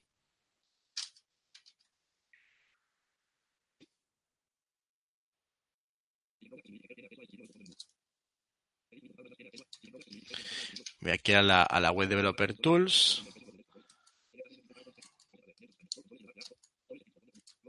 Ah, esto, este, esto es una locura.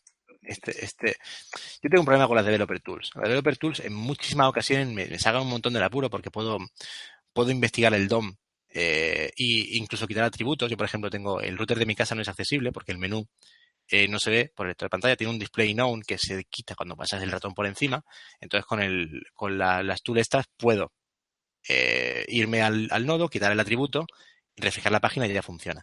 Entonces, a ver si encuentro aquí. Si encuentro esto. No sé por qué no encuentro aquí. Improve, ¿vale? Pero ¿por qué no funcionas? Ah, ¿por qué no funcionas? Bueno, pues ahora me he quedado colgado con, lo- con la de tool y no consigo hacerlo. En fin, perdonad. La cosa es que tenemos la posibilidad de hacer tanto variaciones locales como online. Y incluso podemos hacer validaciones en integración continua, ¿vale? Es decir, incluso podemos llegar a meter Axecore. Axecore es, un, es una aplicación JS muy pequeñita, que incluso está minimizada, que podemos meterlo en nuestra página web y hacer test con Selenium de accesibilidad. Es decir, eh, tenemos nuestro test Selenium, metemos, inyectamos el JavaScript de, de Axecore en la página web, le decimos que analice y cogemos los resultados y podemos hacer un test, decir, hey, tenemos violaciones, si tenemos violaciones, este test no pasa. Incluso podemos meterlo dentro de una build. Eh, si, nuestra, si nuestro test falla, la build se rompe y nunca jamás vamos a poder, por ejemplo, o aprobar una pull request o subir este código a, desarrollo, a producción. Y esto es muy interesante porque podemos evitarnos así que una página web que era accesible se vuelva inaccesible por una regresión. ¿no? Podemos hacer, por ejemplo, test de regresión automáticos. Hace poquito en la, en de Madrid presenté una, un proyecto que era para hacer test automáticos con lector de pantalla. Conseguí hacer que el lector de pantalla NVDA se integrara con, con Selenium y con C Sharp, que es con lo que yo programo. Incluso fui capaz de hacer que el lector de pantalla se arrancara, que me leyera ciertas partes y sacando los textos podía hacer unos assets, una igualación, de decir, ¿este texto es el que yo espero recibir? Sí o no. Y si era que no, pues podía romper la build y romper el pull request, ¿no? Entonces, bueno, como os decía, eh, todos estos validadores se pueden utilizar y van bastante bien porque nos ayudan a ver barreras importantes y, y sobre todo a ahorrarnos un montón de tiempo en cuanto a, a todos esos tests que podemos hacer automáticamente, pero siempre hay que hacer un test manual con lector de pantalla para asegurarnos de que algo, de que algo está fallando. ¿no? Os voy a hacer por último lo de la página de Welling porque quiero que veáis en, el mundo real la putada que puede ser acceder a cierta información cuando una página web no es accesible.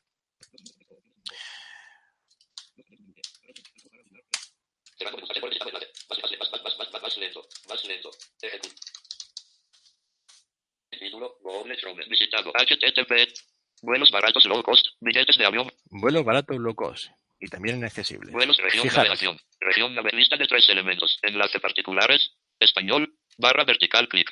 Español, barra vertical clic. Ya empezamos aquí. ¿Qué narices es barra vertical clic? Euro, eur, clic. Euro, euro, clic, Barra vertical clic. barra vertical clic. Fin de lista. Fin de región. región. Bueno, sigamos. Visitado enlace. Visitado enlace. Eso es una interrogación porque es un icono que no entiende, entonces se queda como preguntándose qué, qué narices es lo que está leyendo, ¿no? Lista de dos elementos. Enlace viajar. Viajar, con interrogación. Enlace info para volar. Info para volar. Yo creo que estos son iconos, que hay justo a la derecha, entonces se lo lee como interrogativo. Tienes. ¿Tienes alguna duda? ¿Tienes alguna duda? Entonces aquí sale un cuadro de edición, En blanco. Cuadro de edición. que no me lee la, la etiqueta porque no tiene ningún label, y justo abajo me dice, Y. y, Pues sí, perfecto, no sé qué es. Clic. Clic, otro clic que no sé En qué es. Enlace barra vertical. Otro barra vertical. Accede. Enlace regístrate. Fin de región navegación. En blanco. Huelga general en Francia. Viernes 14 de diciembre de 2018. Mira, esto lo lee En la lista perfectamente. de vuelos. En lista. Enlace hoteles. Vale, pues fijaros, vamos, vamos a coger un vuelo. Me voy aquí con la E al primer cuadro de edición. Ciudad, país o aeropuerto. Cuadro de edición. Ciudad, aquí, país o aeropuerto. Borro esto. Ah, eh, eh, Me voy a blanco. Madrid. Mad. Eh, Y yo digo, Mad, ¿y qué? No me lee nada. Vosotros estáis viendo el autocompletar abajo, pero a mí no me lo está leyendo. Lista de dos elementos. Ahora sí, Madrid. ¿vale? Ya lo puedo dar aquí. Madrid. Vuelos. En fin, pues como esto, ya estoy viendo, es un montón de cosas que son súper inaccesibles. El calendario, DD barra MM barra cuadro de edición de solo lectura. 13 de diciembre de 2018. ¿vale? Yo le di aquí DD barra M cursor virtual. No hay tablas. y intento sacar la tabla del calendario, pero me dicen no hay tablas. No. No he tenido narices de sacar el calendario para elegir la fecha. Por lo cual, al final, yo cuando entro a esta web y me encuentro con estas cosas, pues salgo, pido ayuda a alguien, o gracias a Dios está Skyscanner, que es muy accesible, me permite saltarme toda esta parte de reservas para que para poder sacar un billete. Pero ya os digo, Vueling, Iberia, Ryanair, todas son súper inaccesibles. Y ya de Renfe ni hablamos. En fin, no, no os voy a aburrir mucho más. Espero que os haya parecido interesante. Sobre todo, espero que, que empecéis a investigar un poco más y que empecéis a, a tener en cuenta la accesibilidad en vuestros proyectos, no solo por personas con discapacidad, sino para todos. Este país se está convirtiendo en un país de personas mayores. Cuando seamos mayores y tengamos problemas de audición, de visión, de concentración, problemas cognitivos, problemas de movilidad, si las páginas que visitamos no son accesibles, vamos a tener grandes problemas para integrarnos en un mundo que está cambiando constantemente. Eh, no sé si tengo tiempo de enseñaros una última cosa, chicos. Sí, dale. Mira, fijaros. Eh, espérate. Vuelos barra. Mm, ¿Por qué no me deja entrar a la barra de direcciones? Curso. Cuadro de cerrar. Datos. Bueno. Ejecutar. De Voy a entrar a mi blog, ¿vale? presentación en lista voz. Programadme barra vertical. Pasión por crear. Vale, entonces, voy a buscar aquí una cosa, un artículo. Buscar. Cuadro de edición. Blanco. ¡Ey! Cursor, cursor, buscar. Nivel de. Uy, esto va lento hoy, ¿eh? Pro buscar. Cuadro de edición. Captcha. Aquí está. Captcha bar. Los busca. Visitado enlace captcha. Captcha bar. Vale. Captcha. Este es un ejemplo que, que- que hice para demostrar a la gente que una discapacidad no es simplemente una persona que sea una ceguera o tenga una sordera. Es mucho más y es mucho más eh, complicado de, de- de encapsular, ¿no? Yo cuando hago una charla le pregunto a la gente, ¿y cuánto de vosotros creéis que tenéis una discapacidad? Entonces la gente, pues nadie levanta la mano, a no ser que realmente haya alguien que tenga una discapacidad evidente, ¿no? Nadie levanta la mano. Entonces yo luego le pongo este ejemplo, digo, a ver, tengo aquí un captcha, ¿vale? Pero este captcha es un captcha especial. ¿Por qué? Porque es un captcha que funciona con notas musicales, ¿vale? Es un captcha que yo le di a reproducir y va a sonar por el altavoz notas musicales. Voy a ver si puedo. Pasa que me da miedo que si cambio el, el micrófono predeterminado se me fastidie, se me fastidie la, la- la comunicación. Así que no puedo, no puedo hacerlo sonar para que lo escuchéis. Pero si yo pulso reproducir. ¿vale? Me acaba de decir notas musicales. Oh, espera, perdón. Acabo de recargarlo. Entonces, vosotros, de- de- de- vamos, en, la- en los sitios en los que, que, que os he enseñado esto, nadie ha sido capaz de detectar las notas. Do, si, sol, fa, mi, si. A ver, mira otra vez. Reproducir. Creo que sí. Do, si, sol, fa, mi, si. A ver. Do. Ah, mierda. No me he equivocado. Ah. Do, si, sol, fa, mi, si. Vale. Yo he superado el captcha porque yo escucho las notas musicales, tengo buen oído y he sido capaz de sacarlo. Una persona que no tiene el oído entrenado no es capaz de sacarlo. Después de esto, yo siempre pregunto a la gente, ahora volveme os vuelvo a repetir, ¿cuánto de vosotros tenéis discapacidad? Pues en este caso, discapacidad para resolver este captcha, todos menos yo. ¿Quién es el discapacitado ahora mismo aquí? Vosotros. Entonces, es un poco para que veáis que el tema de la discapacidad es muy relativo. Siempre hay cosas que no sabemos hacer, que no podemos hacer. Y siempre que las cosas sean accesibles nos van a ayudar un montón en, en esos momentos en los que por cualquier razón no seamos o no estemos dentro del grupo de eso que llamamos normal, que eso en realidad no existe. Pues lo dicho, espero que os pique el gusanillo, que os haya gustado la charla, que hayáis aprendido cositas y que a partir de ahora, pues que al menos sepáis que existe todo esto, sepáis que es importante por muchísimas razones y que empecéis a aplicarlo en vuestros proyectos y a buscar documentación, a hacer test con lector de pantalla y, y que si no lo hacéis, por lo menos que os un poco la conciencia. Muchas gracias. Vale, genial. Eh, a ver, voy a dejar de presentar. Ahí, vale. Pues genial. Sí, ha estado súper interesante. Además, eso. Yo tengo aquí con el gusanillo que me ha pisado. Porque además. Eso está divertido, ¿no? Buscar un poco ahí los las cosas que no están bien hechas y a ver cómo les podemos dar una vuelta para para dejarlas finas. Entonces, súper interesante, ¿sí? Hay mucha, mucha documentación, hay muchísimos ejemplos y sobre todo eso, que, que haciendo test con lectora de pantalla es muy fácil darse cuenta si la hemos liado, la hemos liado con algo, ¿no? Sí, una de las preguntas que nos han hecho, ya que ya que sale el tema, que la has resuelto tú en el momento, era eso, que preguntaban un, un lector de pantalla que recomendases para, para eso, para hacer pruebas y... Mira, para, para Windows está este, sale NVDA, que es gratuito. Luego para Linux tenemos el, el Orca, que también es gratuito. Eso es para Genome. Para Mac tenemos otro gratuito que es el VoiceOver. Así que tenemos los tres sistemas operativos mayoritarios, los tenemos cubiertos eh, para, para, poder hacer ese tipo de test. Y luego en los teléfonos tenemos también para Mac, perdón, para, para iPhone tenemos el VoiceOver. ¿Ves que habla aquí? No sé si se me está viendo en la cámara o no. Eh, no, a ti no. Estás No, vale. con la pantalla compartida. Ah, vale, es verdad. Bueno, pues con el teléfono también tengo ese lector que me permite pues interactuar con él de una forma muy sencilla y, acceder a cualquier información, porque también el, iPhone es accesible, iOS es accesible, iOS, los Apple Watch, los iPad, los Apple TV. La verdad es que Apple se le ocurra un mogollón. En Android tenemos el, el Talkback, Talkback, Talkback, que también es, es gratuito. Eh, sé que, bueno, tenemos, tenemos casi lectores para todos los sistemas, ¿no? Para casi todos los sistemas. Pues genial. Eh, no hay excusa entonces para. No, no, no hay excusa. No hay. Muy bien. Ah, ya saco otro tema que, que, también tenía yo apuntado aquí para comentarte, ya, ya que lo sacas, es el tema de la accesibilidad en otros dispositivos, bueno, pues en los móviles y en las tablets. Eh, ¿Cómo cambia esto? ¿Qué particularidades tiene? Pues a ver, eh, esto te, depende mucho de qué tipo de aplicación sea. Por ejemplo, en una aplicación móvil, sabes que se usa ahora mucho pues la, los típicos WebView que realmente están embebiendo una página web. Pues en este caso, si la página web es accesible, tenemos muchas papeletas para que la aplicación móvil se pueda leer sin problema. ¿Vale? Si la aplicación web no es accesible, pues apagámonos porque no va, no va en forma. Luego, aplicaciones nativas, pues todos los sistemas, Android, iOS, tienen eh, capa Windows Phone, tienen capa de accesibilidad, tienen API de accesibilidad, por lo cual eh, programáticamente podemos acceder a esa API y hacer que nuestras aplicaciones sean accesibles. Si utilizamos controles estándares, por ejemplo, yo que sé, un UI text en un, un UI button, en un, en un iOS, un button normal en, en, un Android, eso va a ser accesible siempre que pongamos, siempre que pongamos un texto o un, o un, un ahora no recuerdo cuál es el nombre en, accesibilidad, pero tienen un, un, atributo para poner la accesibilidad a esos elementos, pues eso va a ser accesible.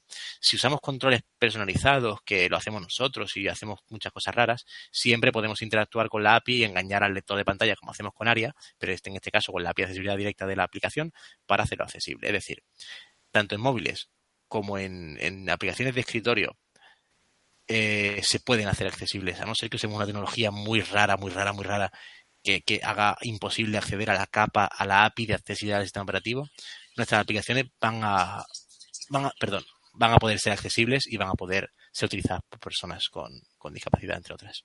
Vale, genial. Juanjo, tengo una, tengo una pregunta. Cuando has, me, me, ha venido cuando has abierto tu blog. El, el, primer artículo de todos hablaba del scroll infinito. Sí, guau. Y esto es que lo que me viene a la cabeza es que se utiliza en muchísimos sitios esto, el scroll sí. infinito. ¿Qué problemas hay con eso? Vale, esto es una pregunta súper interesante. Eh, ¿Por qué? Porque eh, el lector de pantalla es un, era una de las barreras que tenía puestas, pero digo, como la cuente ya nos tiramos aquí tres horas, pero la cuento muy rápidamente. El lector de pantalla normalmente, por ejemplo, el JAWS, eh, lo que hace es virtualizar la página web, es decir, eh, él me hace una especie de representación virtual de la página para yo poder navegarla de forma fácil, con las flechas. Entonces, ¿qué ocurre? Pues, por ejemplo, yo entro en la página web y las flechas no están siendo pasadas al navegador, por lo cual, si tú tienes un evento eh, on key down o on key press, on key up, eh, de, que está discriminando por, el, por los arrows, por, por los arrows, por las flechas, cuando yo pulse la flecha arriba, ese evento no va a llegar al navegador porque lo está interceptando el lector de pantallas. Porque yo cuando pulso flecha arriba, realmente el lector me está retrocediendo una línea en la virtualización del DOM que me ha hecho. Si yo pulso la F, esa F no está pasando al navegador, porque la F, para el lector de pantalla, es ir a un campo de formulario, la E a un cuadro de edición, la H a un encabezado, el 3 a un encabezado 3, así con un montón de teclas, ¿no? Entonces, ¿qué ocurre? Que una tabla con scroll infinito podemos o bien manejarla por ratón o manejarla por teclado con las flechas, normalmente. Pero ¿qué ocurre si yo me voy a una tabla? La tabla me ha virtualizado el lector de pantalla. Yo bajo con las flechas y estoy bajando por la tabla, pero en esa virtualización la flecha nunca llega al, navegador, por lo cual el scroll no baja y estoy jodido. Una alternativa sería utilizar otra vez ARIA y un rol que se llama ARIA Application, o sea, perdón, Application, Role Application, aplicación, que lo que hace es que dentro de ese rol, todo lo que haya dentro de esa capa con ese rol, eh, tiene que ser manejado directamente por el navegador. Entonces, si tú me haces una tabla y me pones una application dentro de esa tabla y me haces un manejo de flechas para que cuando baje el foco se vaya al siguiente TH, o sea, al, siguiente TR, cuando pulse flecha derecha vaya al siguiente TD, y así sí que podrás hacer que esa tabla medianamente sea accesible. Pero ya te estás dando cuenta de lo complicado que es hacer toda esa interacción por teclado, manejar todo eso, es una locura. Entonces, al final, la forma más fácil de hacer un scroll infinito accesible es ponme una paginación debajo, ocúltala si quieres visualmente, pero permíteme a mí navegar por página, por lo menos. Ya. Vale. Una cosita, Juanjo, ¿te importa dejar de compartir pantalla ya que estamos... Uy, perdón, sí, claro que sí, disculpa. Nada. Ah, Deja de compartir, aquí lo tenemos, ya está. Vale, perfecto. Vale, otra cosita que tenía yo aquí apuntada era mmm, cuando te, te, topas con una web como la de Welling o cualquier otra que de este tipo que te causa tantos problemas. Eh, ¿Te han puesto en contacto con la gente? ¿Te han dado alguna respuesta? La respuesta es sí, sí, lo sabemos, lo tenemos en cuenta para próximas versiones. Muchas gracias por contactar con nosotros. ¿Vale? Me imaginaba, sí. Que más o menos viene a decir, no nos importa un pimiento, eh, si lo tenemos que hacer por ley, pues ya lo haremos, pero si la multa es muy baja, a lo mejor ni nos compensa. Hay una empresa, no, voy a decir nombres porque esta información no, no ha trascendido, a la cual multaron por falta de accesibilidad y dijo, es que me merece más la pena pagar la multa que rediseñar toda mi página web para que sea accesible. Así que fijaros en Nivelón. Y esto pasa muchísimo. Y no ya como usuario, sino en dentro de tu profesión, ¿te has encontrado alguna fricción en algún cliente que no quiere gastarse el dinero para lo que dices tú, reimplementar algo, rediseñar algo? No voy a dar nombres, pero sí, me he, encontrado, mucho, sobre todo porque la gente no entiende la importancia de la accesibilidad. La gente piensa que es cosa pues para los ciegos, hablando en plata y hablando mal y pronto. Para los ciegos para... Pues, ¿Qué porcentaje? Siempre te preguntan lo mismo, pero ¿qué porcentaje va a afectar a esto? ¿A un 1%? No me merece la pena. No pensamos más allá. Para empezar, no somos ni empáticos, ni, ni, ni tenemos pues esa, esa cosa de decir, jolín, si lo puedo hacer bien. Al final, una página accesible no es solo más accesible para una persona con discapacidad, como he dicho antes, sino pues por un montón de situaciones que nos pueden provocar ese tipo de problemas, ¿no? Y además, la página accesible va a ser más mantenible porque vamos a cuidar más el código, semánticamente va a ser más correcta, se va a indexar mejor por los buscadores, eh, por lo cual vamos a aumentar el SEO muy, probablemente. Eh, no sé, hay un montón de ventajas adicionales, no solo a que, a que se pueda leer por todo tipo de, personas. ¿no? Y la gente esto no lo entiende. Y además mucha gente se piensa que una página web, cuando es accesible, se convierte en una página web horrible visualmente. El diseño ya como que, como que no importa y todo va a ser feo. Es mentira, ya lo sabemos. Al final, podemos hacer compatible sin ningún género de duda una página preciosa, usable, bonita, con ser 100% accesible. Que es cierto que cuando desarrollamos por primera vez una página web accesible tenemos una curva de aprendizaje, pero es como cuando pasamos de, de por ejemplo, en mi caso, de webform a MVC. Pues evidentemente, las cosas cambian y nos adaptamos y lo hacemos. Entonces, hay fricciones y sobre todo porque la gente no se da cuenta de la importancia ni se da cuenta de que en realidad con formación sería fácil de que todos empezáramos a tener esto en cuenta y hacer las cosas accesibles.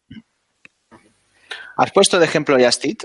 Eh, ¿Puedes dar tres ejemplos de páginas que digas están súper bien? O sea, una referencia.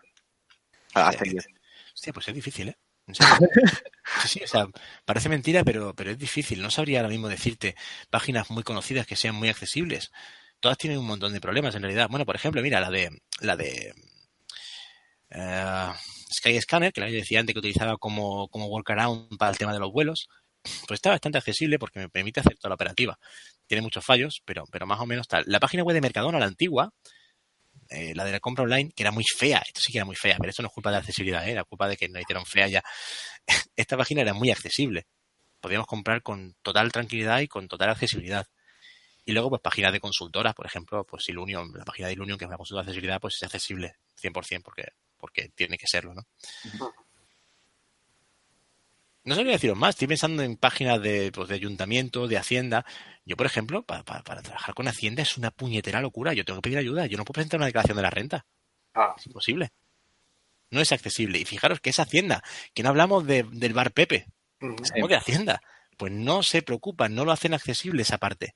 Y por ley debería ser. ¿Qué ocurre? Que las sanciones no se están aplicando todo lo contundentemente que deberían aplicarse. Y eso es un gran problema. Eh, Los grandes problemas, perdonad que, que me, estoy, me estoy enrollando, pero creo que es importante. Los grandes problemas de que no se aplique la accesibilidad son la falta de formación, la falta de concienciación y, por último, la falta de medidas contundentes para evitar que esto se repita.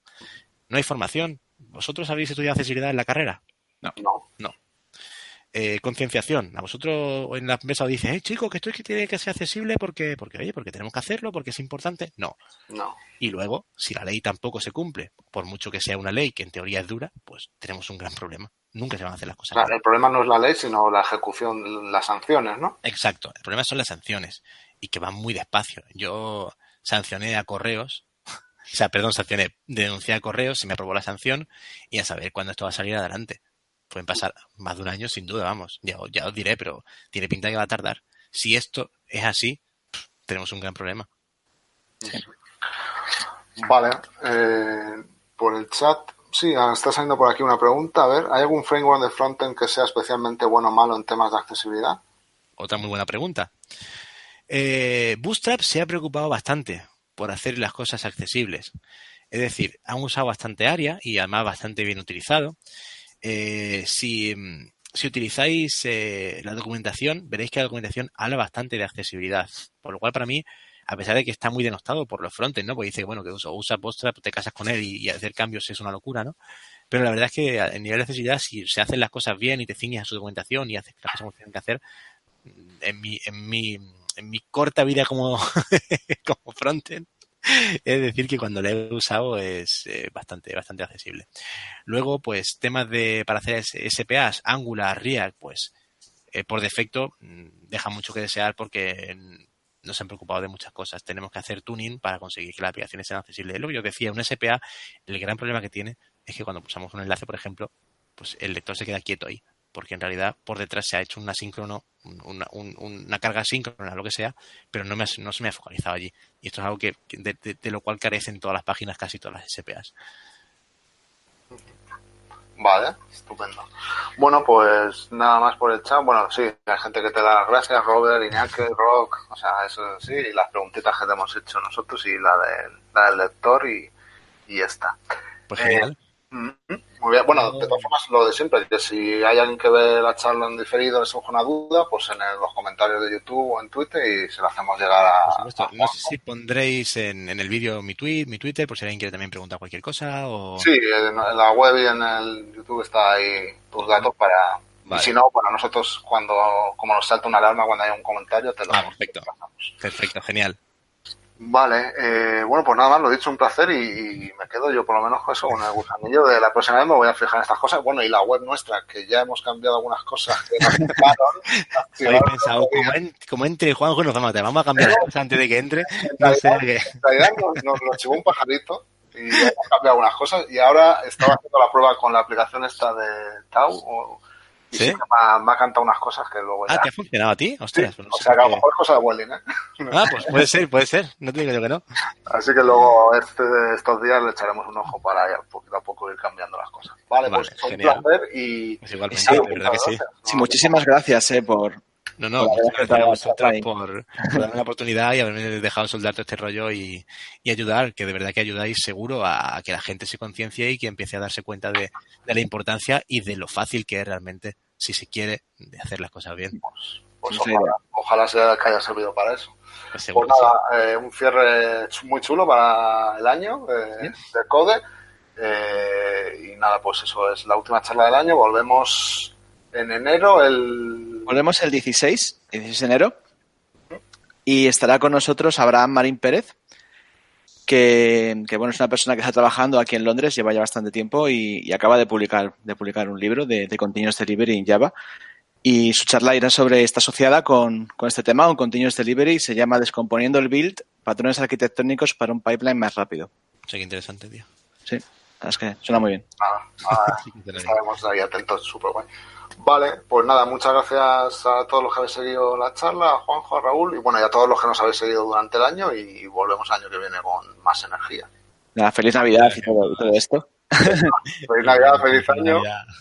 Y nada, pues nada, hasta la próxima. Hasta luego. Hasta luego.